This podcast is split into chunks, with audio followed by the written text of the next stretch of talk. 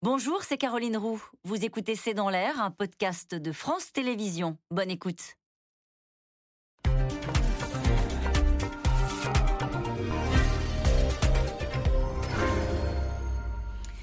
Bonsoir à toutes et à tous. Nous attendons vos questions SMS, Internet et réseaux sociaux pour alimenter notre discussion. C'est un tweet qui va sans doute coûter très cher au patron de la France Insoumise. Jean-Luc Mélenchon et son parti se retrouvent sous pression. Comment justifier la toute première réaction du chef de file euh, du parti qui a apporté son soutien à Adrien Quatennens, mis en cause pour avoir notamment giflé sa femme? Le député a fait son mea culpa et il a annoncé sa mise en retrait euh, de, son, de son mandat de la France Insoumise. Une décision qui n'a pas suffi à calmer la polémique, une polémique qui a rebondi chez les Verts, où le responsable du mouvement est lui aussi mis en cause pour son comportement avec son ex-compagne. La NUPES très en pointe sur euh, ces problématiques-là et donc à son tour dans la tourmente, alors que tous les partis cherchent maintenant à trouver le ton juste et des procédures adaptées à ce genre d'affaires. Affaire Quatennens, Mélenchon dérape, c'est le titre de cette émission. Avec nous pour en parler ce soir, Bruno Jeudi, vous êtes éditorialiste politique, Nathalie Saint-Cric, euh, vous êtes éditorialiste politique à France Télévisions, Astrid de Vilaine, vous êtes chef du service politique au Huffington Post. Tu renvoies euh, vers votre article en ligne intitulé L'affaire Quatennens fait vaciller la statue Mélenchon. Je rappelle votre livre Harcelé, enquête dans la France des violences faites aux femmes, publié chez Plomb. Enfin, Jérôme Fourquet, vous êtes directeur du département Opinion, Institut de sondage IFOP. Je rappelle votre livre La France sous nos yeux, publié aux éditions du Seuil. Bonsoir à tous les quatre. Bonsoir, Caroline. Merci de participer à ce C'est dans l'air en direct. Première question très simple. Bruno Jeudi, est-ce qu'il y a une affaire Quatennens oui, il y a une affaire Katnas, d'abord euh, une affaire euh, conjugale entre lui et sa femme, puisqu'il y a une main courante et que euh, maintenant les mains courantes concernant les, faits de, violence intrafamiliale font l'objet d'enquêtes de la part du, parquet. Donc il y, a, une affaire.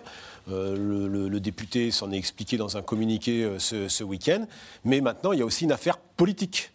Euh, une affaire politique qui dépasse euh, le seul Adrien Quatennens. C'est une affaire qui, touche les insoumis et peut-être même menace la NUPES d'implosion puisqu'on voit bien que cette affaire est en train de euh, prendre de l'ampleur. D'abord parce que euh, les insoumis euh, qui, euh, sont aujourd'hui devant des accusations répétées pour Éric Coquerel, avant il y avait eu un jeune candidat à Arboif, aujourd'hui c'est Adrien Quatennens, c'est une série embarrassante pour les insoumis qui ont fait de la lutte contre les, violences euh, faites aux femmes, une de leurs, ça fait partie de leur ADN politique. Nous l'ont présenté comme ça. Donc évidemment, la réaction de Jean-Luc Mélenchon fait un tweet sans mentionner, même si c'est rattrapé après, sans mentionner dans un premier temps la victime, créait au sein même des Insoumis une scission et même une montée, une contestation interne qui est nouvelle. Et une gêne qu'on va voir dans, un instant. Et on a même vu aujourd'hui la réaction des, proches de Jean-Luc Mélenchon bras croisés, embarrassés, bredouillants. On ne les avait jamais connus euh, comme ça. Évidemment, c'est un peu l'arroseur arrosé parce qu'ils ont donné beaucoup de leçons par le passé aux autres formations politiques. On pense euh, aux affaires qui ont touché Gérald Darmanin ou Damien Abad.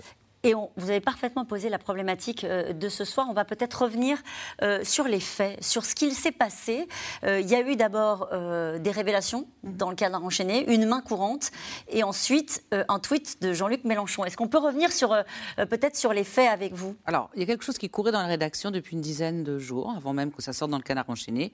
Le Canard enchaîné n'avait pas énormément d'éléments précis, mais a simplement signalé qu'il y avait donc effectivement une main courante de l'épouse de euh, Adrien Quatennens. qui était en procédure de divorce.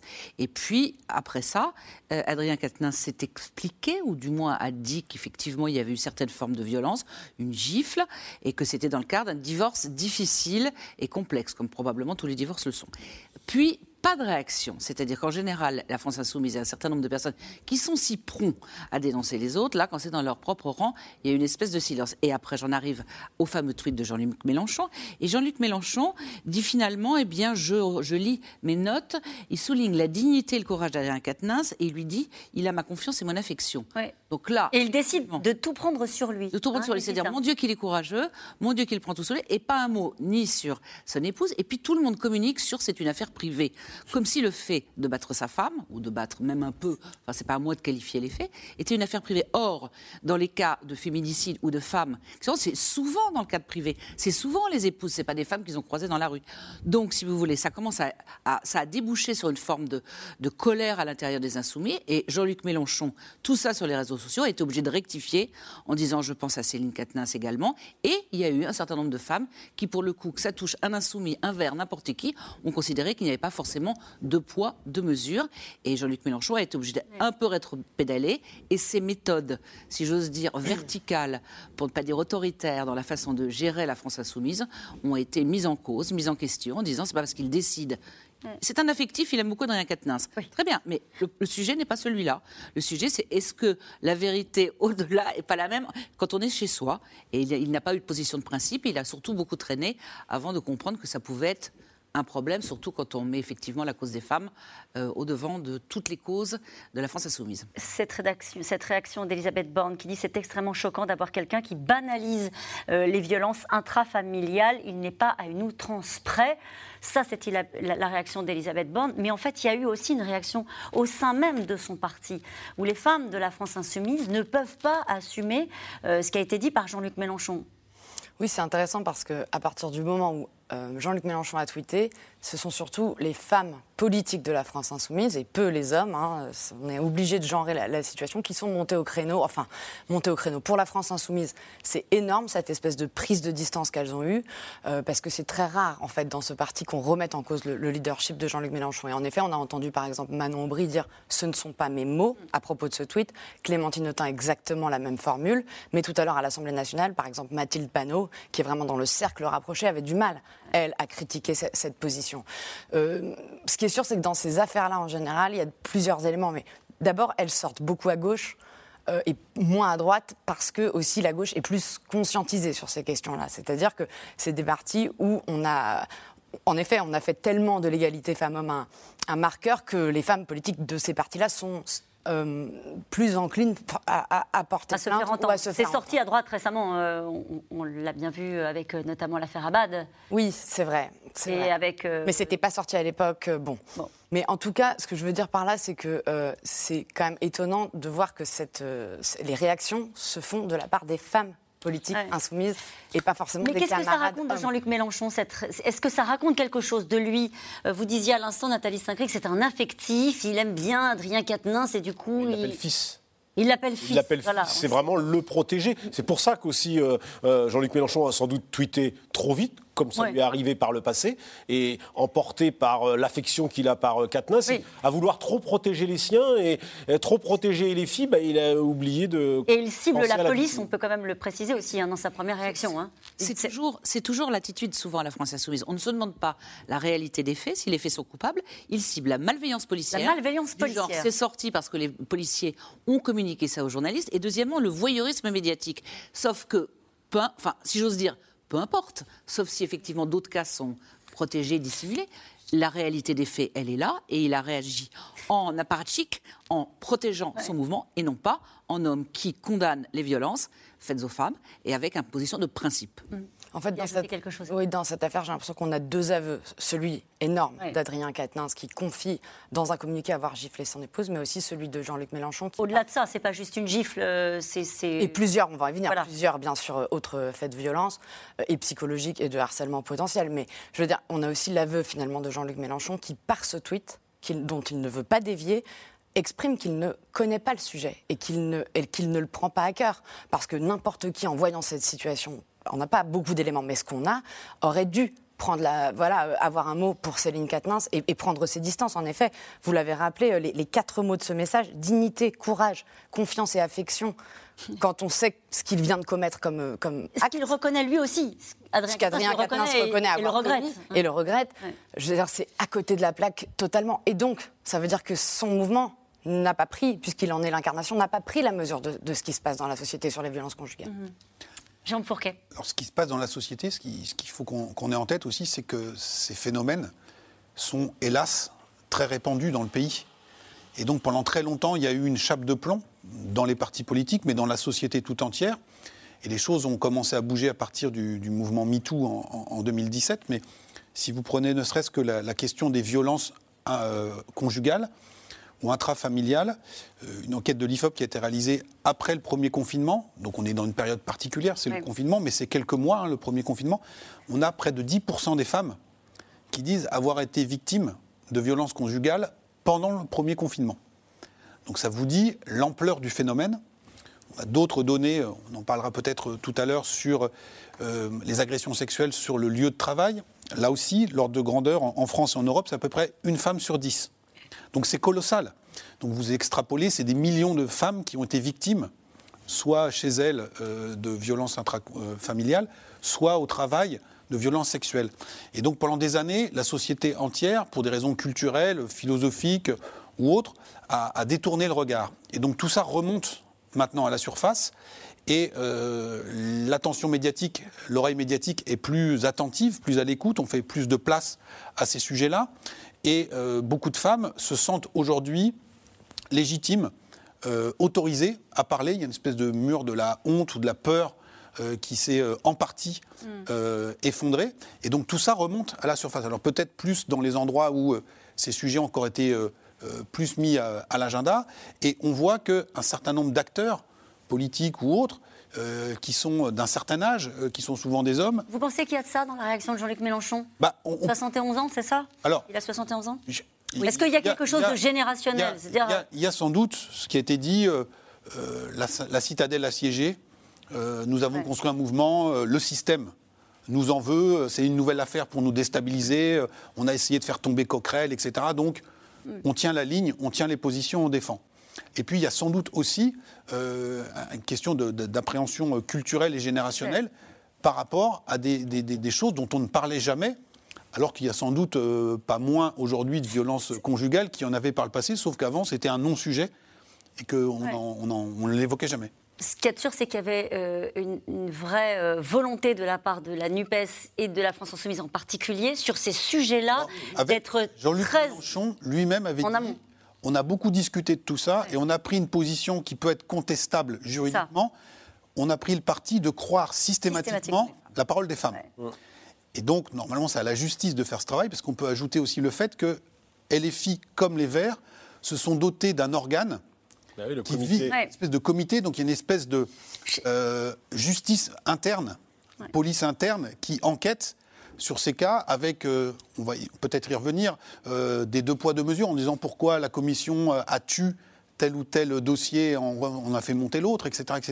Mais donc, on voit que tout le monde tâtonne, en fait, parce que ce sujet, tout d'un coup, fait irruption, alors que pendant des décennies, des siècles, il y a une chape de plomb dessus. Et on va y revenir sur ces comités internes aux partis politiques. On entendait tout à l'heure Yannick Jadot qui disait l'enquête, l'écoute va être menée en interne au parti Europe Écologie Les Verts. C'est vrai qu'on se demande quel débouché ça peut avoir euh, concrètement, y compris sur euh, Puis une quelle, quelle légitimité, quel moyen d'enquête En disant, c'est pas la justice, c'est pas la police. Alors, on va, on va poursuivre cette, cette discussion. Je voudrais d'abord qu'on euh, qu'on regarde ce premier reportage parce que l'onde de choc continue d'ébranler la France insoumise. La réaction de soutien de Jean-Luc Mélenchon à celui qui était considéré comme euh, son fils, vous nous le disiez tout à l'heure, tout cas son dauphin, Adrien Quatennens, euh, qui a reconnu avoir giflé sa femme, ne passe pas. Ce matin, l'embarras des insoumises, sommées de s'expliquer, était perceptible. Constance Meyer et Erwan Ilion. Nous, le groupe parlementaire LFI. Ils avaient beau s'y attendre, les ténors du parti insoumis ont eu bien du mal à cacher leur embarras ce midi en conférence de presse, interrogés sur l'affaire jeudi, Nous avons un, un communiqué de presse qui a été fait par la coordination euh, des espaces de la France insoumise, dans lequel nous nous retrouvons toutes et tous. C'est pas ma question, c'est sur le tweet de Jean-Luc Mélenchon. le C'est ma réponse. Que pensez-vous du tweet de Jean-Luc Mélenchon? Est-ce que, pour une fois, vous l'avez trouvé déconnecté? Moment de flottement, la gêne de tout un parti dans la tourmente. Je pense que ce week-end, Adrien Quatennens, le numéro 2 de la France insoumise, a reconnu des violences conjugales sur son épouse. Il détaille la dispute dans un communiqué, dit lui avoir saisi le poignet avant qu'elle ne se cogne le coude. Il avoue aussi lui avoir donné une gifle lors d'une précédente altercation il y a un an. Dans toute la classe politique, c'est le choc. Puis la sidération lorsque Jean-Luc Mélenchon publie ce tweet en soutien à Adrien Quatennens. La malveillance policière, le voyeurisme médiatique, les réseaux sociaux se sont invités dans le divorce conflictuel d'Adrien et Céline Quatennens. Adrien décide de tout prendre sur lui. Je salue sa dignité et son courage. Je lui dis ma confiance et mon affection. En interne, ces mots dérangent, embarrassent. Fait assez rare, plusieurs figures du parti prennent publiquement leur distance avec le leader insoumis, comme l'eurodéputé Manon Aubry hier matin. Ce ne sont pas mes mots. Euh, je pense que Jean-Luc Mélenchon euh, était, euh, se sentait un peu trahi. Pour moi, l'urgence était d'abord à une réaction politique qui, de facto, actait le fait qu'Adrien Quatennens se mettait en retrait, qu'il ne pouvait plus porter la parole politique du mouvement. Mise au point aussi de Clémentine Autain aujourd'hui dans Le Parisien. Ce sont ses mots, pas les miens. Notre responsabilité politique au regard de nos engagements féministes nous invitait à dédier avant tout nos pensées à Céline Katnins et à toutes les femmes qui subissent des violences. LFI divisée, fracturée entre principe et loyauté. Ailleurs dans la classe politique, l'appui indéfectible de Jean-Luc Mélenchon à son poulain ne passe pas. Même la Première ministre a réagi cet après-midi, donnant à l'affaire une nouvelle ampleur politique. C'est évidemment extrêmement choquant d'avoir quelqu'un qui banalise euh, des violences intrafamiliales. Enfin voilà, c'est pas une outrance près, on va dire. Depuis des mois, les scandales plus ou moins graves de violences conjugales ou à caractère sexuel se multiplient. Taha Bouaf, Éric Coquerel, Damien Abad, Gérald Darmanin. Et hier, coup de théâtre, nouvelle accusation en direct à la télévision. Sandrine Rousseau affirme avoir reçu une ex-compagne de Julien Bayou qui accuse ce dernier de violence. Moi, ce que je veux juste dire, c'est que au moment où j'ai reçu cette euh, femme, elle était dans un état euh, euh, vraiment très, très déprimé, voire enfin vraiment très mal, quoi, mm. très très mal. D'ailleurs, elle a fait une tentative de suicide quelques semaines après, tellement elle allait, elle allait mal. Et donc, oui, voilà, je pense qu'aujourd'hui, ça fait partie des questions qui vont venir sur la table. Mais alors, comment gérer ces différentes accusations? Pour les partis politiques, comme pour le reste de la société, la question est délicate. Fabien Roussel du Parti communiste refuse, lui, le rôle de procureur. Moi, j'appelle.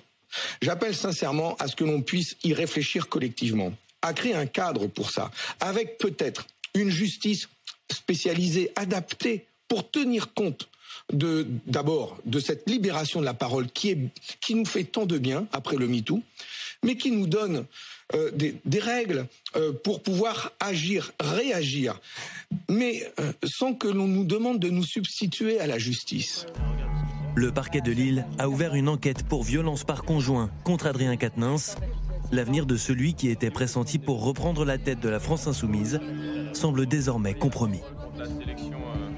Et cette question euh, de Xavier dans le Pas-de-Calais, se mettre en retrait, n'est-ce pas juste attendre, attendre, que cela se tasse? Ça veut dire quoi, se mettre en retrait d'un mandat de député? Ça veut dire euh, tout et rien. C'est-à-dire que pour un député, euh, d'abord, ça veut dire qu'il garde son mandat de député, qu'il ne vient pas à l'Assemblée nationale, ou peu, qu'on ne le voit pas aux séances de questions. Ça veut dire qu'on ne le voit pas dans les médias, qu'il se met en retrait aussi des médias, puisqu'il avait des fonctions de coordinateur, mais ça, il s'est mis en retrait et il a abandonné ses fonctions de coordinateur au sein de la France Insoumise. entreprises. Mais euh, on voit bien que euh, c'est le grand flou à travers ce mot. Ça veut un peu tout dire. On sait bien qu'il euh, y, a beaucoup, y a les députés qui, ont des affaires de ce type-là. en général, ils se font oublier quelques mois et puis ils espèrent pouvoir revenir à la faveur d'une décision de justice ou, ou de, favorable. C'est un peu ça qui se passe. Mais c'est vrai qu'il y, y, a également un flou juridique aussi pour, pour, un, pour un élu. Aujourd'hui, euh, Adrien Quatennens, euh, effectivement, il y a cette main courante. Il y a, une, une, enquête préliminaire qui est ouverte, une enquête qui est ouverte par le parquet. Ce qui ne fait pas une condamnation. Mais ça ne fait pas une condamnation. Ça ne fait pas non plus euh, quelqu'un qui est obligé de lâcher, de lâcher son mandat, qui perdrait son mandat parce qu'il il serait, il serait, privé de ses droits civiques. Donc on est dans un, on est dans un, dans un flou. C'est compliqué parce que c'est vrai que y a on est dans un flou également moral, mais c'est vrai qu'on en revient toujours aux insoumis qui ont donné beaucoup de leçons, qui ont demandé les démissions démission de, de ministres, ils ont demandé la démission de Damien Abad, ils ont demandé la démission de Gérald Darmanin, ils ont beaucoup attaqué euh, les opposants. Et aujourd'hui, c'est un peu l'arroseur euh, arrosé pour ce, pour ce parti qui a donné beaucoup de, de leçons de morale. La morale et la politique, souvent, ça peut se retourner contre ceux qui la manient avec un peu trop. euh, euh, qui en abusent. Mhm. Nathalie Saint-Cric. Je crois qu'il y a deux problèmes. Il y a le problème de quelque chose qui passe devant la justice. Donc, on peut se mettre en retrait en attendant que la justice tranche. Si l'on considère que l'on est innocent, c'est ce qu'a dit l'avocate d'Adrien Quatennens tout à l'heure, en disant il est pressé d'être entendu pour pouvoir blanchir, se blanchir, ou voilà. Dans ce cas-là, on peut considérer qu'il se met C'est en retrait. compliqué de dire qu'il est innocent, enfin de, de qu'il défendre. a nié, mais ou Le- alors qu'il considérer- a, il a admis avoir euh, voilà, été violent. on considérait que juridiquement, il y a un problème. Et il y a le deuxième, le deuxième sujet, c'est quand il n'y a pas de plainte, quand il n'y a pas de main courante, quand il n'y a rien, est-ce que moralement, de fait, et là je pense que c'est, on ne peut pas avoir de charte pour tous les partis, que c'est à la personne elle-même de reconnaître ou de nier, et aux autres d'essayer de voir s'il est opportun qu'il représente la nation.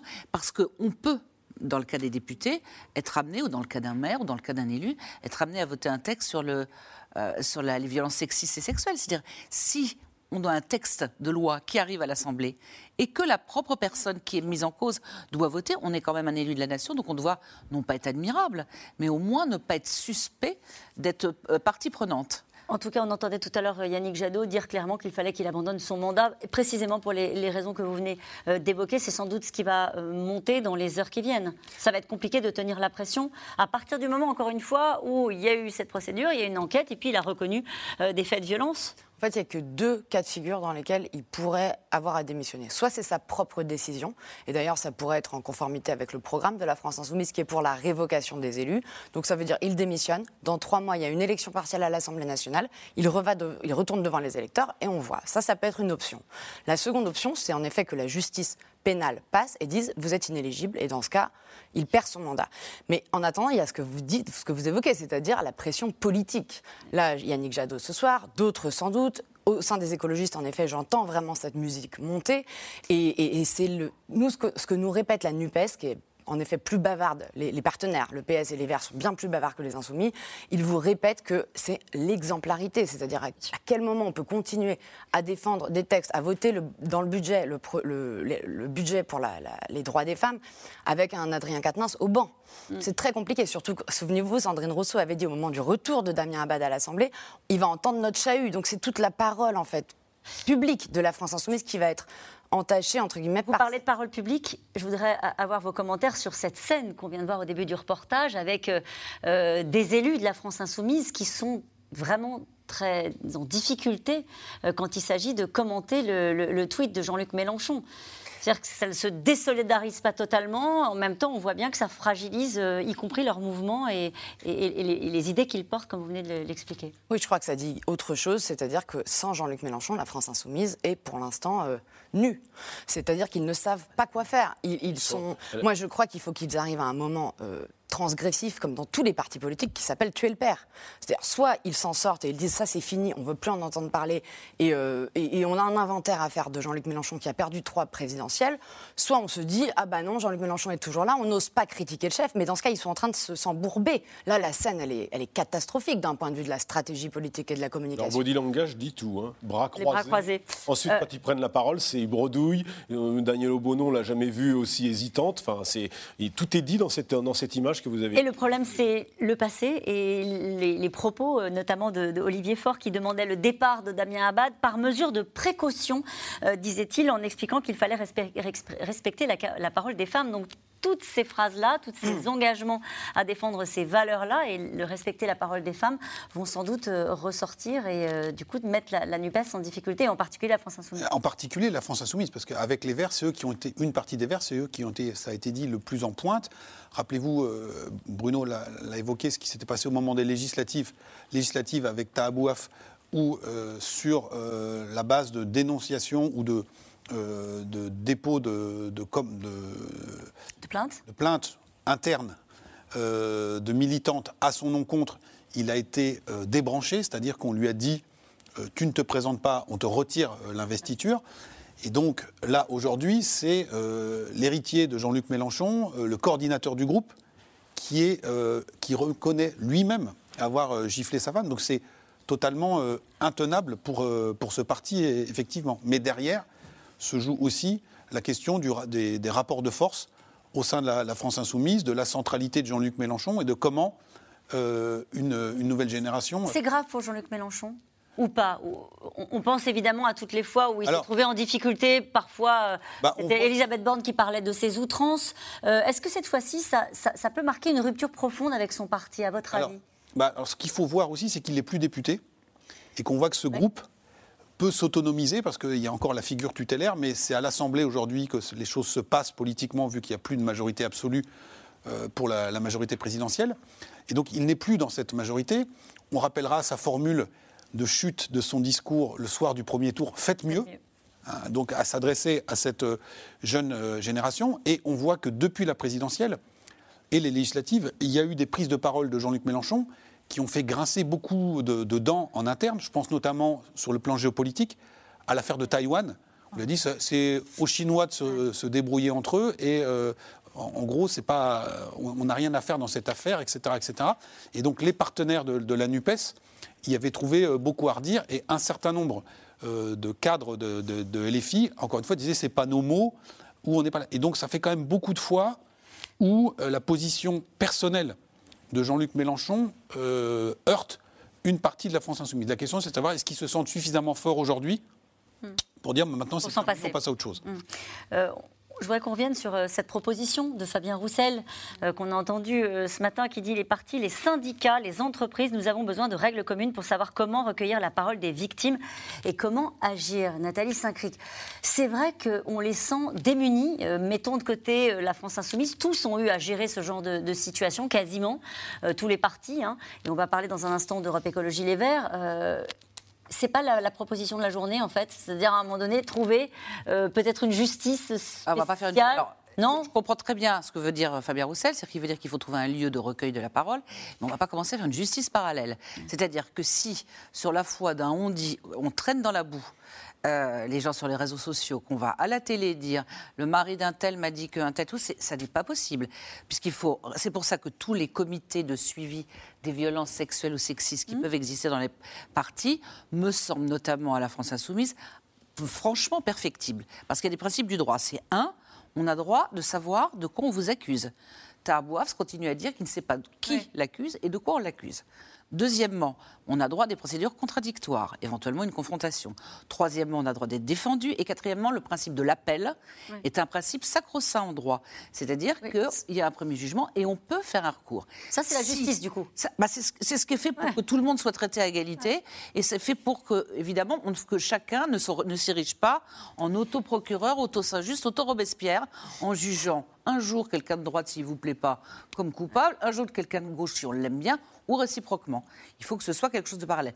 Qu'à côté de cela, quand il ne s'agit pas d'un problème juridique, mais d'un problème moral, c'est-à-dire d'un comportement qui, oui ou non, politiquement, est jugé conforme à mmh. l'engagement, mmh. qui est non pas des tribunaux, on ne va pas commencer à ériger des tribunaux dans tous les partis, mais qui est une personne, un référent qui puisse écouter les problèmes des femmes qui sont confrontées dans un parti à du harcèlement moral, à du harcèlement mmh. sexuel, qui est une structure d'écoute, et qu'après, on, le de, on, demande à la personne, on lui dise, mais écoute, tu es accusé, et qu'on demande à la personne en disant, voilà, et que ouais. ça soit jugé.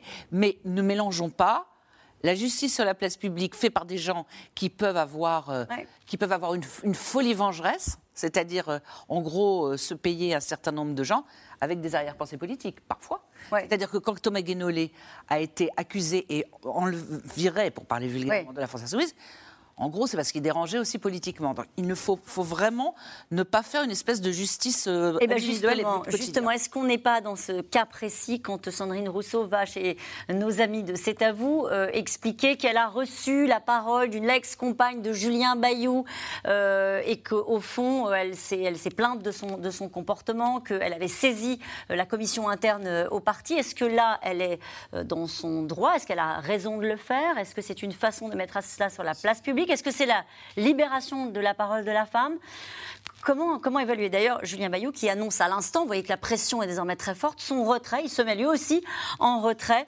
euh, en attendant les conclusions de cette enquête interne. En fait, euh, elle se met dans une situation, Sandrine Rousseau, qui, qui, est compliquée aussi. Ce, ce, que ça dit tout ça, c'est surtout que la justice ne fonctionne pas pour les histoires de violences sexuelles, de violences conjugales et de violences faites aux femmes en général. Moi, je trouve qu'il y a quand même un grand absent dans cette affaire, c'est Éric Dupont-Moretti, garde des Sceaux, qui, par ses déclarations passées sur le mouvement MeToo, sur il faut si c'est super de siffler les femmes dans la rue, les femmes qui accusent les autres de viol sont des potiches, etc., etc., ne semble pas avoir une connaissance très fine de ces, questions-là et est bien silencieux. Ça, c'est la première des choses.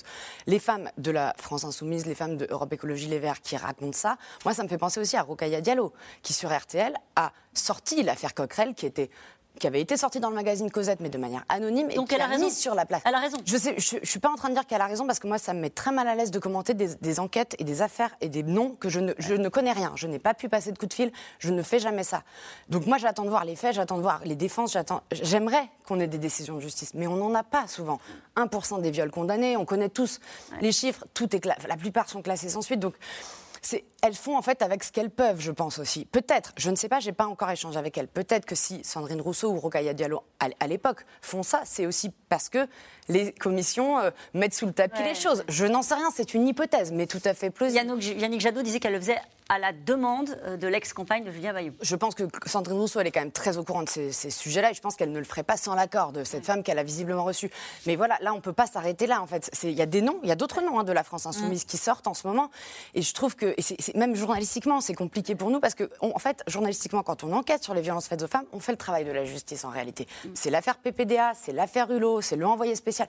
En fait, c'est- maintenant, c'est l'État aussi qui doit recueillir ces Non, parce paroles. qu'ensuite, la justice s'en saisit. Et Pas ensuite, toujours, et, parfois, et- c'est et souvent, il y a des prescriptions. c'est ça, c'est Voilà, rappelez-vous, c'était prescrit. L'affaire Hulot vient d'être prescrite, là. Oui, Donc, ça. ça montre bien qu'il y a un énorme sujet. En effet, comme depuis MeToo, il y a. D'ailleurs, les, violences faites aux femmes augmentent hein, sous le, le- ministère Darmanin. Il faut qu'il y ait une réaction aussi du ministère de l'Intérieur. Ah, Elles sont peut-être plus déclarées. Oui. Sans Possible. doute. Mais en tout cas, les chiffres montrent une hausse. Donc ça veut dire que nos- les femmes ont compris, grâce notamment au travail euh, médiatique, on ne parle plus par exemple de crimes passionnels, on parle de féminicide, on évolue tous sur ces sujets-là. Mais maintenant, il faut que du coup les institutions suivent en fait la demande. Alors, ju- juste pour être bien d'accord là-dessus, avant d'aller au, au deuxième reportage, il faut que les institutions évoluent, que la justice s'en saisisse. Vous n'êtes pas d'accord pour dire qu'il faut euh, mettre le sujet sur la table, que les partis, les entreprises se, se retrouvent démunies face à ces Le sujets-là problème, c'est que ça peut ressembler à une justice parallèle. C'est ce que disait euh, Nathalie. Les- le fameux comité contre les violences sexistes et sexuelles euh, de la France Insoumise, il y a un équivalent pour euh, Europe Écologie, Europe Écologie Les Verts, peut se ne peut pas se substituer, se substituer à la justice. Il y, a, il y a- il y a une, il y a une problématique pour les politiques qui est liée aussi à ce qu'ils sont. Un député, effectivement, peut être amené à voter des textes et il peut être dans une situation où, tant que la justice n'est pas passée, il peut siéger. Donc il y a, il y a toute cette question-là qui, qui se pose et qui qui, qui pose un problème de, de flou, euh, de, de- de flou dans la situation de ces élus qui sont accusés, pas condamnés, et qui peuvent très bien être blanchis. Donc il y a aussi ça. Il, faut, il, y a- il reste quand même. Le, alors après, on voit bien que chaque cas, ça Donc va. là, ils ont trouvé une solution transitoire qui est de se dire je me mets en retrait, c'est-à-dire je me fais se discret, mettent- se je mettent, laisse les euh, choses ils se mettent en retrait. Donc, quand faire. même, juste un point sur Sandrine Rousseau. Elle, elle- je pense qu'elle en reparle hier soir aussi parce que ça avait été signalé pendant l'été, que ça n'a pas beaucoup Ouais. bougé, semble-t-il, selon elle, et que du coup, je pense qu'elle profite hier soir de son passage médiatique pour euh, remettre, ça- remettre le, le- le sujet sur la table. Deux choses. En explication de Sandrine Rousseau, il est vrai qu'elle elle est un réceptacle de tonnes de courriels, de lettres et tout. C'est-à-dire qu'en gros, elle est considérée comme une sorte d'héroïne de la cause des femmes et que c'est à elle qu'on s'adresse et que ça doit probablement être un poids assez lourd d'avoir tous ces courriels en se disant est-ce que je bouge pas? Deuxièmement, il faut quand même, pour être honnête, et je vais dans le sens euh, de ce que dit Astrid, euh, il y a une mission parlementaire qui va être lancée transpartisane pour essayer de réfléchir à ces problèmes. Et la ministre déléguée Isabelle Rome, qui est déléguée à l'égalité homme-femme, euh, considère qu'il devrait y avoir des juges spécifiques, une en- entité judiciaire qui instruit ce genre de choses. C'est-à-dire peut-être on changera la prescription, peut-être il y aura un lieu de recueil, c'est déjà fait dans les commissariats, mais ça marche peut-être pas.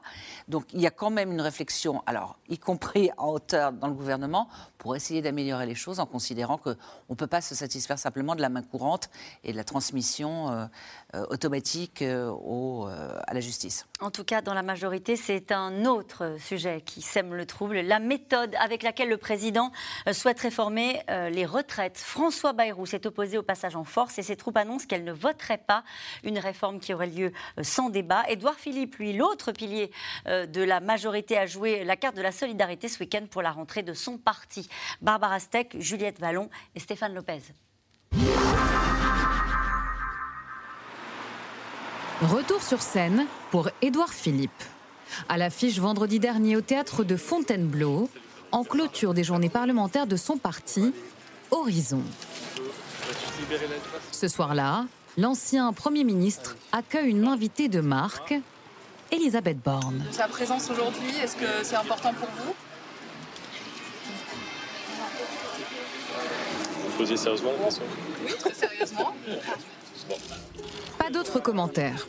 Édouard Philippe ne répondra pas directement à la presse. Le choix d'une communication maîtrisée, selon son plus proche collaborateur.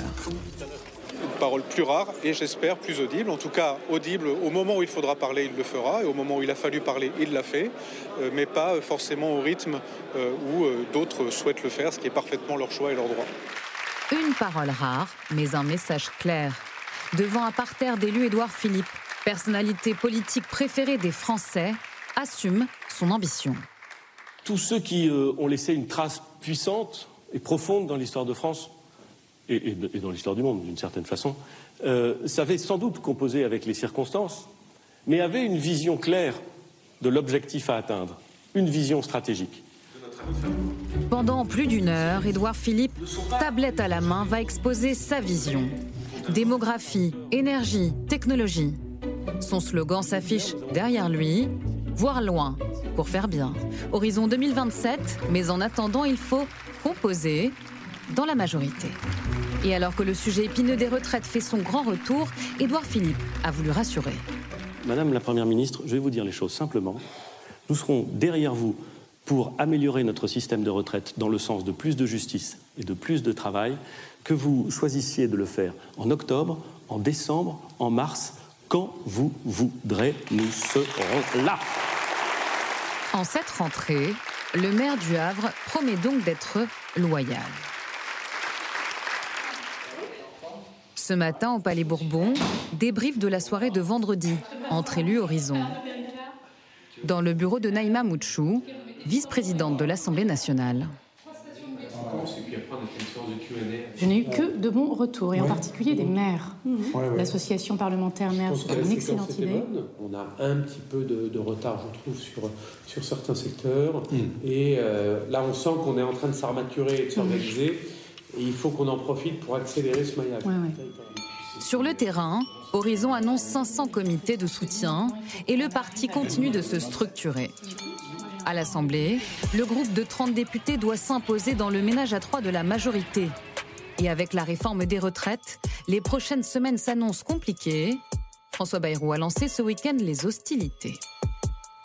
Je suis opposé au passage en force sur les retraites. Je l'entends quand il dit qu'il faut éviter le passage en force. Évidemment, il ne faut pas aller contre les gens. Maintenant, euh, tout est question de méthode, encore une fois. Euh, comment on va le faire? Est-ce que c'est par voie d'amendement ou pas? On ne le sait pas aujourd'hui. Qu'est-ce que contiendra la réforme? C'est quand même important, le fond. C'est ça la vraie question. Qu'est-ce qu'il y aura dans cette réforme? Si c'est une réforme juste, alors il faut y aller. Et si c'est une réforme au rabais, là, on vous entendra? Ah, si c'est une réforme au rabais, effectivement, on n'en sera pas. Un soutien finalement sous condition. Cet été, le groupe Horizon a déjà montré qu'il pouvait s'affranchir de la majorité. Contre l'avis du gouvernement, ils ont voté un amendement pour aider les départements à financer le RSA. Il nous a paru opportun à ce moment-là, effectivement, de dire notre approbation à, donner un coup de main, j'ai envie de dire, au département.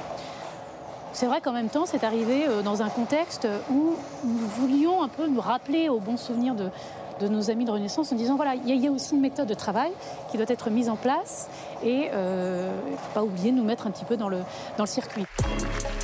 La réforme des retraites, un premier gros test pour la majorité, et le moindre mot, le moindre geste d'Édouard Philippe devrait être scruté. Et cette question de Joseph dans le Haut-Rhin, en ces temps difficiles, la réforme des retraites est-elle réellement une priorité? Bah, Pour Emmanuel Macron, oui. Oui.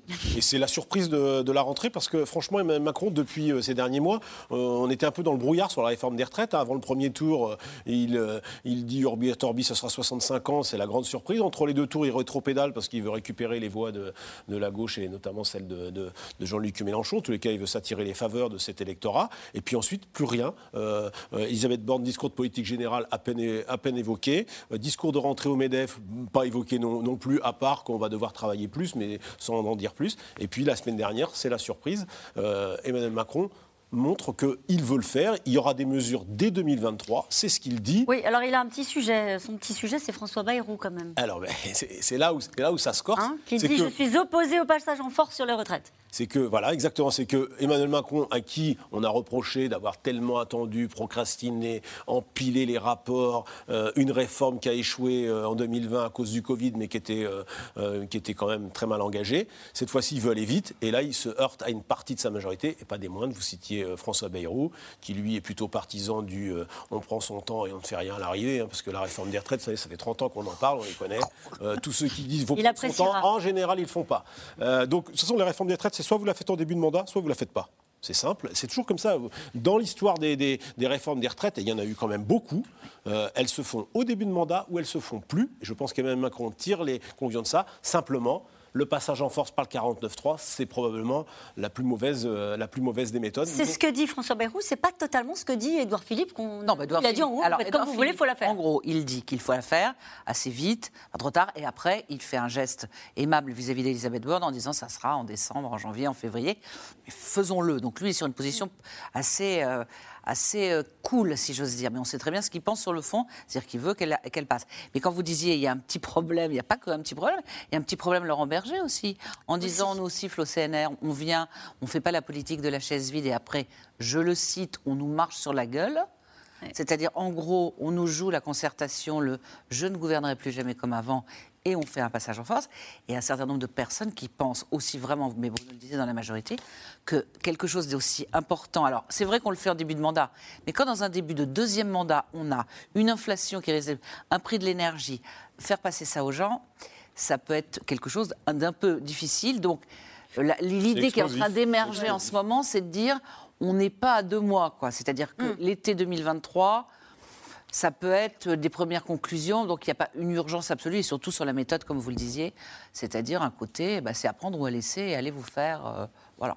Allez vous faire. Euh, Franck Riester, euh, ministre délégué aux relations avec le Parlement, qui disait, lui, euh, un amendement, ce n'est pas un gros mot. Donc on voit bien qu'il y a quand même la tentation de dire que c'est un outil euh, législatif qui nous permet quand même aussi de, de réformer comme nous le souhaitons. Oui, alors, mais on rappelle que la précédente réforme des retraites, elle était euh, systémique. C'était, on ne bougeait pas les paramètres, le nombre de trimestres et tout ça. Donc euh, Emmanuel Macron avait vu grand, donc un gros projet de loi. Et maintenant, ce serait un amendement collé au projet de financement de la, la sécurité sociale. Donc c'est un peu à la sauvette. Euh, pour ajouter à ce que disait euh, Nathalie Saint-Cric, on a aussi une absence de majorité à l'Assemblée. Et donc, si on utilise l'arme du 49.3, c'est le, le risque d'être mis en, en- en minorité. Et on rappelle que le 49.3, aujourd'hui, pour toute une partie de la population, notamment à gauche, ça rappelle les ordonnances euh, travail, la loi El Khomri, enfin plus la loi El Khomri, où le gouvernement Valls avait voté le, fait passer le texte, menacé de faire passer le texte avec le 49.3, ce qui avait provoqué la cassure euh, à gauche. Et puis deuxième élément de rappel, la précédente réforme a donné lieu à 55 jours consécutifs de grève à la SNCF et la RATP, fin 2019, début 2020. Et c'était un nombre de jours de grève qui était plus important qu'en 95. Et donc là, euh, au moment où effectivement il y a une très forte insatisfaction sur les salaires, sur le pouvoir d'achat, et donc charger encore la barque. Alors on comprend pourquoi Emmanuel Macron souhaite le faire, en disant il faut laisser une trace dans l'histoire. Je veux être celui qui a réformé. Et euh, en même temps, euh, on voit que c'est là où les marges de manœuvre financières sont les plus importantes. Les retraites, c'est 14% du PIB. Donc si vous bougez ça, vous créez des marges de manœuvre pour faire autre chose. Le problème, c'est qu'il faut que ça passe. Vous l'avez souligné et, l'un et l'autre. Et les amis de François Bayrou ont fait savoir euh, cet après-midi que euh, cette réforme par amendement, eh ben, ils ne la voteraient pas. Euh, donc, à un moment donné, avec la très courte euh, majorité, en tout cas la situation dans laquelle il est au Parlement, les choses risquent d'être très compliquées pour, euh, pour Emmanuel Macron. En, gros, temps, ça passerait pas. En même temps, s'ils mettent le 49-3, il n'y a pas besoin des votes de François Bayrou, qui, en effet, a vraiment Ça, envie d'exister et d'embêter en ce moment Emmanuel Macron parce qu'il a l'impression d'être oublié, mais c'est un autre sujet. En revanche, la, la réforme des retraites, elle est. On est en début de quinquennat, mais enfin, on est en début de deuxième quinquennat. Donc, on est quand même six ans, en fait, après l'élection d'Emmanuel Macron. Donc, l'état de grâce, il n'est pas là. Il n'est pas là à l'Assemblée, il n'est pas là dans, la, dans le, pouvoir politique aujourd'hui d'Emmanuel Macron. Donc, euh, moi, j'ai l'impression qu'ils veulent. Enfin, c'est pas que j'ai l'impression, ils, ils le disent comme ça, ils veulent le faire en douce. On va le mettre, hop, comme ça, PLFSS, un petit amendement. Ça s'est un peu vu du coup. Ça se voit parce que du coup, ils font exprès d'en parler pour qu'on en parle, nous, à, à leur place.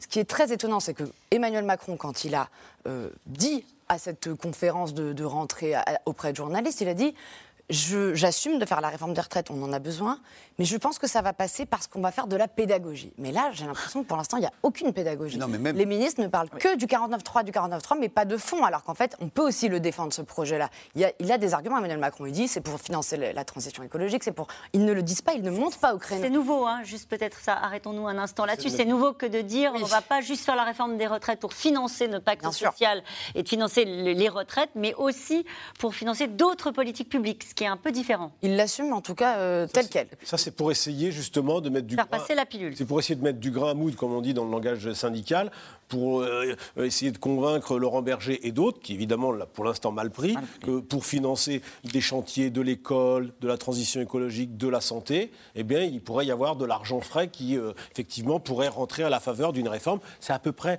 la seule marge de manœuvre financière dont dispose Emmanuel Macron avec le dossier des retraites. C'est pour ça qu'il s'y a- il s'y attaque, parce que d'abord, il en a besoin financièrement. Deuxièmement, il ne veut pas être quand même le seul président de la République qui n'aura pas réformé les retraites depuis François Mitterrand. Même François Hollande en a fait une petite, mais il en a fait une.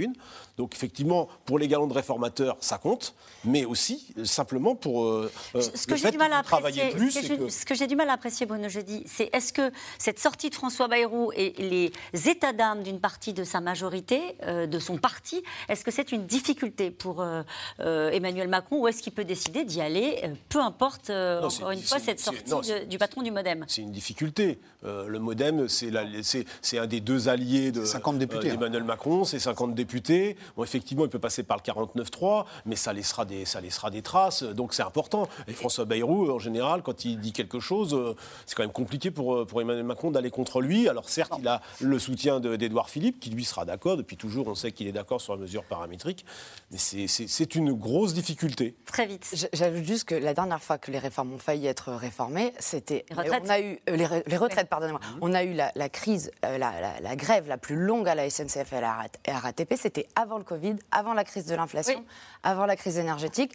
Le 49.3 a été euh, déposé par Édouard Philippe et le coronavirus a tout effacé. Donc Il on est- était question des régimes spéciaux à l'époque. Oui, mais ça sera enfin, peut-être plus le c'est- sujet cette fois-ci. Oui, mais c'est quand même inflammable. C'est ça que je veux dire. Juste très vite. Bon, oui, très vite. Il ne veut pas. Il désolée. s'est engagé à pas augmenter les impôts. Donc il est coincé. Il est obligé de trouver l'argent ailleurs. Deuxièmement, si c'est un cavalier budgétaire, c'est un truc genre. On prend un peu d'argent. Tout ce qui était avec, c'est-à-dire réformer la pénibilité, c'est-à-dire augmenter le minimum vieillesse, c'est-à-dire tout ce qui pouvait faire avaler aux gens que ça serait plus juste, La même si c'était plus long. Tout ça, ça ne passera pas, on ne l'entend En pas. tout cas, euh, il y en a une qui espère bien profiter euh, du désordre à la NUPES, euh, chez les Verts et à la France Insoumise en particulier, et au sein de la majorité, c'est Marine Le Pen. Elle se lance dans la bataille de l'après et estime déjà qu'après Macron, ce sera le Rassemblement national. Les équipes de Le dans l'air ont suivi sa rentrée dans l'Hérault, Léa Dermidjian et Marion Devauchel. Rentrée des classes et photos de famille. Marine Le Pen tout sourire entourée de ses 89 députés. Serrez-vous, serrez-vous à droite. Comment ça s'appelle? Encore quelques hésitations. Madame, votre écharpe, s'il vous plaît. Prendre le coup de main car beaucoup de ces députés sont des petits nouveaux en politique. Parmi eux, Jordan Guiton, 27 ans, élu député de l'Aube avec plus de 50% des voix. On a gagné des mairies, on a gagné des places, et là, évidemment, les 89 députés font que on a encore euh, explosé le plafond de verre. Avant, on, faisait de l'opposition, maintenant, on, essaye, en tout cas, de se présenter comme un parti de gouvernement, prêt à prendre les manettes à tous les échelons, que ce soit la commune, le département, la région, parce que je pense qu'il y a un besoin de changement pour tous les Françaises et les Français, et qu'on est amené à prendre le pouvoir un petit peu partout. Et voilà, ça fait partie de notre mission de démontrer qu'on est capable de gouverner. Une rentrée politique aux airs de meeting de campagne. Marine Le Pen acclamée par ses militants. Sur scène, thème par thème, elle rejoue le second tour face à Emmanuel Macron. Avez-vous entendu Emmanuel Macron il y a quelques jours? Il ne propose rien de moins que de vous imposer l'installation dans vos villages et vos villes d'une immigration que vous n'avez pas demandée. Et comme si cela ne suffisait pas, Emmanuel Macron croit intelligent de remettre sur la table son obsession, déjà combattue par les Français, de la réforme des retraites. Marine Le Pen, dans le rôle de la première opposante, est déjà projetée dans l'après-Macron. On est toujours en campagne tant qu'on n'est pas arrivé au pouvoir et qu'on n'est pas en capacité euh, de mettre en œuvre ses idées. On continue à se battre. Tout le week-end, le parti a tenu à montrer des députés studieux qui travaillent leur dossier. Et pas question de ne parler que d'immigration. Élargir les thèmes, c'était déjà la stratégie de Marine Le Pen pendant la présidentielle. Parler pouvoir d'achat par exemple, ou comme ici, conférence sur l'énergie. Euh, cet été, vous avez vu que euh, pour la première fois, c'est pas la première fois d'ailleurs, mais pour la première fois dans le débat médiatique en tout cas, euh, l'électricité a franchi le cap des 1000 euros le mégawattheure. Beaucoup d'entre vous ont dû dire comment c'est possible? C'est un sujet qui est fondamental et qu'il faut plus jamais abandonner, qu'il faut faire vite dans le débat public. Et pourquoi évidemment nous sommes euh, les meilleurs, pour ne pas dire les seuls, à pouvoir euh, y répondre? S'éloigner des fondamentaux, quitte à bousculer les militants, ceux qui ont toujours voté à l'extrême droite. C'est le cas de Gilles, 67 ans, critique sur les orientations du parti. Les vrais militants ne re- resteront toujours à l'extrême droite.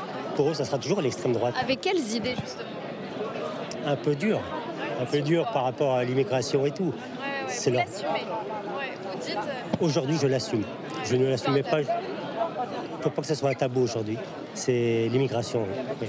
Même si on a tendance, l'extrême droite, à, à l'écarter un peu pour pouvoir se faire élire. Mais remettre en cause la stratégie de Marine Le Pen n'est pas vraiment d'actualité. Louis Alliot, Jordan Bardella, l'un des deux prendra la tête du parti. Entre eux, pas vraiment de différence, la continuité, ils en font un argument. Ça sert à quoi une élection si finalement il n'y a pas tant de différence que ça entre Louis Alliot et vous? Non, mais c'est surtout qu'on ne veut pas vous offrir euh, ce qui a été offert par LR ou au Parti Socialiste, c'est-à-dire des guerres de tranchées. Et je pense que notre grande force, c'est d'être un parti uni. Et avec Louis, même si on, on- on a des différences de sensibilité, des différences de parcours qui seront tranchées par les adhérents, on partage la même ligne politique et, et- et la même stratégie de gouvernement qu'a mise en place Marine, parce qu'en fait, ça fonctionne. De nombreux cadres affichent leur soutien à Jordan Bardella pour ce scrutin qui se tiendra le 5 novembre. Pour la première fois de son histoire, le parti qui s'apprête à fêter ses 50 ans ne sera pas présidé par un Le Pen. Et pendant ce temps-là, Marine Le Pen fait campagne. C'est un peu ça, non? Ben, Marine Le Sa Pen, rentrée. Ma- Marine, le, Marine Le Pen a une rentrée euh, politique inespérée. Euh, si on se met un petit peu en arrière, elle échoue encore à la présidentielle, et quand même assez largement. Euh, on pouvait espérer faire un peu plus.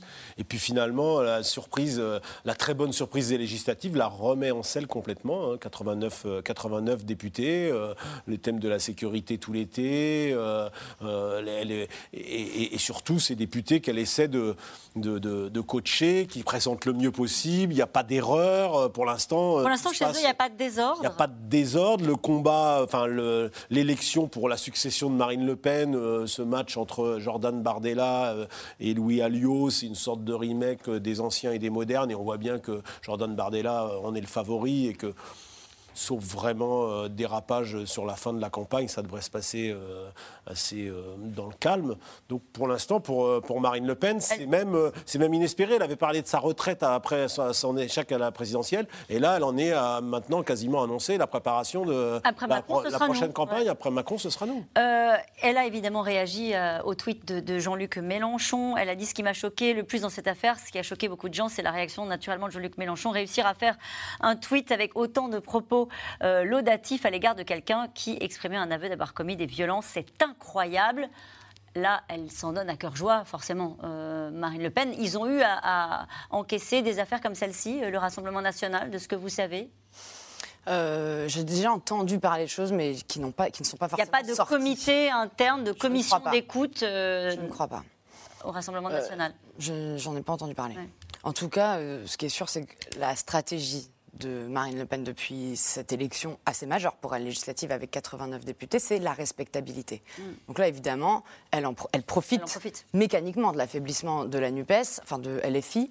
Et moi, j'ai en plus tendance à penser que l'électorat est le même. C'est-à-dire que beaucoup des catégories populaires, des catégories, euh, des, des personnes qui vivent dans les zones rurales, dans les campagnes, dans les zones périurbaines, qui sont chez Marine Le Pen, j'en ai rencontré des milliers pendant la campagne, pourraient tout à fait être à gauche si la gauche leur répondait à leurs attentes. Et c'est d'ailleurs la ligne euh, Ruffin ou la ligne Roussel qui, qui- qui peine à se faire entendre aujourd'hui euh, chez les Insoumis, qui peine en fait finalement à réunir toutes les catégories populaires en France, les banlieues dans lesquelles ils font des, des bons scores et les campagnes pour caricaturer. Marine Le Pen, elle, arrive à récupérer cette France-là et donc là, ça se voit en cette rentrée parlementaire. Alors, oui, même s'il y a une ligne de clivage majeure dans, dans cet électorat populaire, c'est la, la question régalienne sur la sécurité et l'immigration. Euh, si Jean-Luc Mélenchon n'arrive pas à, à percer dans ces territoires, c'est notamment parce qu'il dit que la police tue. Et donc c'est rédhibitoire dans, dans toute une partie de la, la population. Et dans le reportage que vous avez passé, vous voyez qu'elle remet la question de l'immigration bien au centre. Alors, on a dit euh, qu'elle avait fait sa campagne sur le pouvoir d'achat Ce qui est vrai. en partie, mais il y a toujours le sous-jacent. Vous voyez ce militant qui dit euh, l'immigration, même si on en parle un Ouais. peu moins, c'est toujours présent. Euh, Marine Le Pen là s'appuie sur. euh, c'est souvent comme ça, les politiques, euh, on va chercher ailleurs euh, ce qui sert la cause. Mais ce qui, s'est passé en Suède, ce qui se passe en Italie, et la poussée de l'extrême droite dans ces deux pays, c'est lié d'abord et avant tout à la question migratoire. Donc euh, elle, est, elle, est toujours sur ce, elle est toujours sur ce sujet-là. Pour revenir à ce dont nous parlions au début de l'émission, euh, Jérôme Fourquet, est-ce que ça a un impact, à votre avis, sur l'opinion? Qu'est-ce que ça peut, à un moment donné, créer comme fracture avec l'électorat de la France insoumise? Sur les affaires, les, les- les Oui. affaires Quatennens ou autres, euh, bien, il faudra regarder. Mais effectivement, c'est c'est un électorat qui est plus sensible que les autres à ces questions-là. Et si vous êtes pris en défaut sur votre, euh, votre point fort, euh, vous êtes quand même en, en contradiction. Ouais. J'ajoute le fait qu'une récente enquête de l'IFOP montrait que Marine Le Pen était euh, beaucoup, beaucoup mieux placée que Jean-Luc Mélenchon sur la défense de la cause des femmes par, euh, l'ensemble de l'électorat. Euh, alors on peut dire c'est un peu banal, c'est aussi une femme. et elle a pris des positions sur la question du, statut des femmes, etc.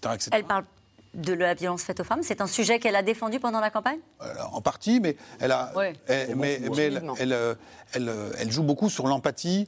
Euh, elle a parlé de sa vie privée, qu'elle a été séparée, qu'elle avait élevé seule ses enfants, etc., etc.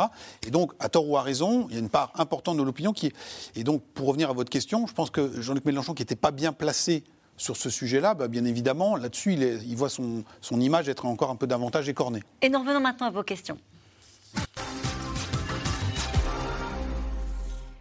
Une question d'Abdel. Comment un homme politique de l'envergure et de l'expérience de Jean-Luc Mélenchon peut-il écrire un tweet aussi inacceptable? On peut revenir au ce qui a été évoqué en début d'émission. C'est probablement un problème de génération, un problème de non-rationalité. C'est-à-dire qu'on l'a vu par le passé, il a quelquefois des réactions qui ne sont pas dans- ni dans son intérêt, ni dans la rationalité. Le problème, c'est qu'il tweet probablement plus vite que son ombre et qu'il ne se rend pas compte toujours des dégâts politiques qu'il peut euh, générer.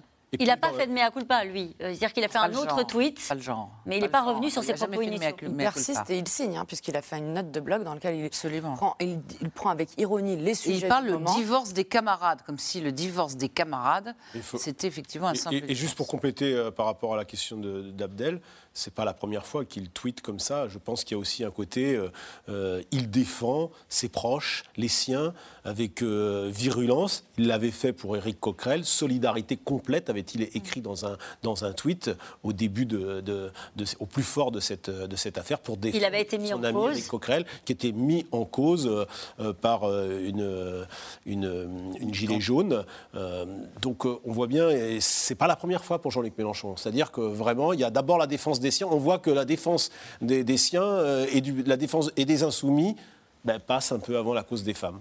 Quand on dit mis en cause, il faut mettre des mots derrière, parce que c'est vrai qu'on finit par euh, tout mélanger dans, ces affaires-là. Donc, concernant Éric Coquerel, euh, en fait, c'était effectivement une militante qui avait évoqué des gestes déplacés lors d'une soirée euh, à Grenoble. Un simple flirt pour euh, Coquerel qui nie tout comportement violent et contraignant. Et il y a une enquête qui, est, ouverte. Catherine, dans les Hauts-de-Seine, les moralisateurs ne devraient-ils pas être exemplaires Ou alors on est dans le faites ce que je dis et pas ce que je fais?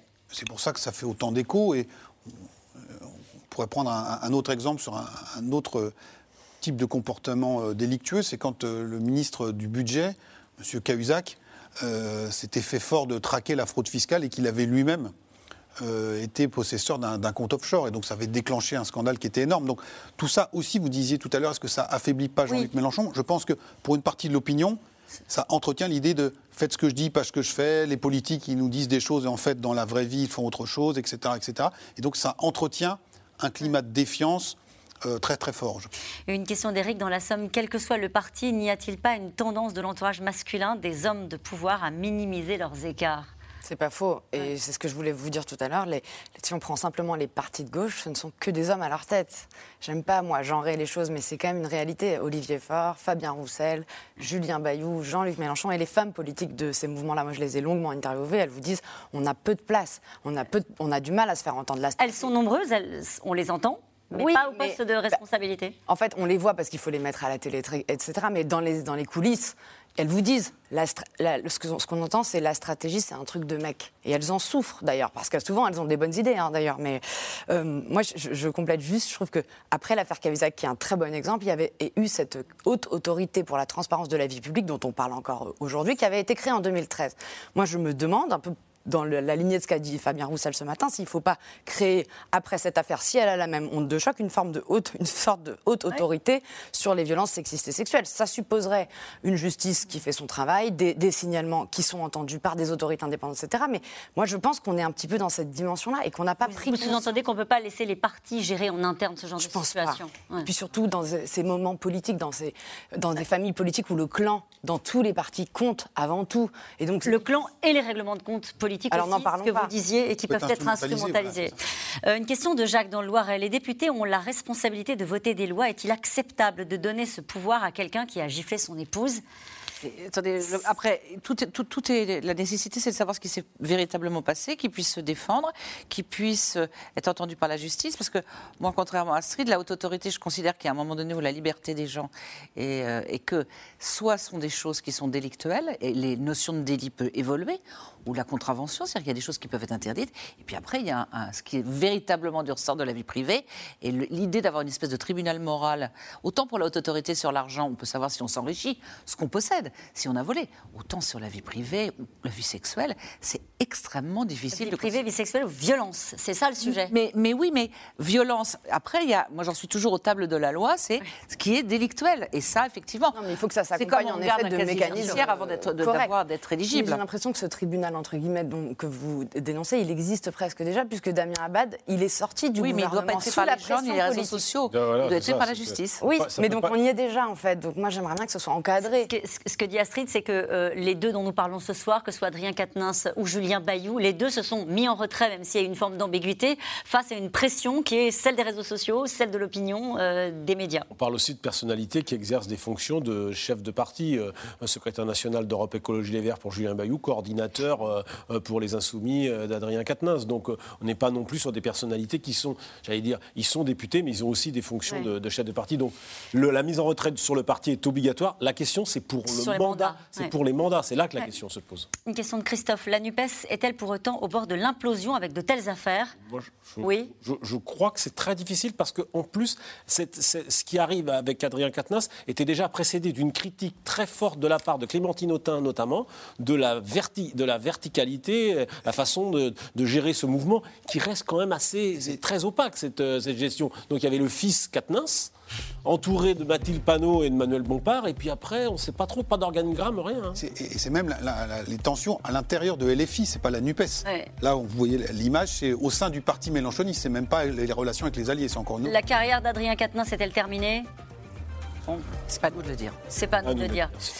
Euh, y a-t-il une personnalité à la France Insoumise susceptible de remplacer Jean-Luc Mélenchon Ça, on a le temps d'en reparler. Merci à vous tous. C'est la fin de cette émission. Il est l'heure de retrouver Anne-Elisabeth Lemoine et toute l'équipe de C'est à vous. Bonsoir Anne-Elisabeth au programme ce soir. Bonsoir Caroline. Après les révélations de Sandrine Rousseau hier soir dans C'est à vous sur Julien Bayou, les partis politiques en font-ils assez pour lutter contre les violences sexistes et sexuelles faites aux femmes Nous posons ce soir la question à Éric Ciotti, candidat à la présidence des Républicains.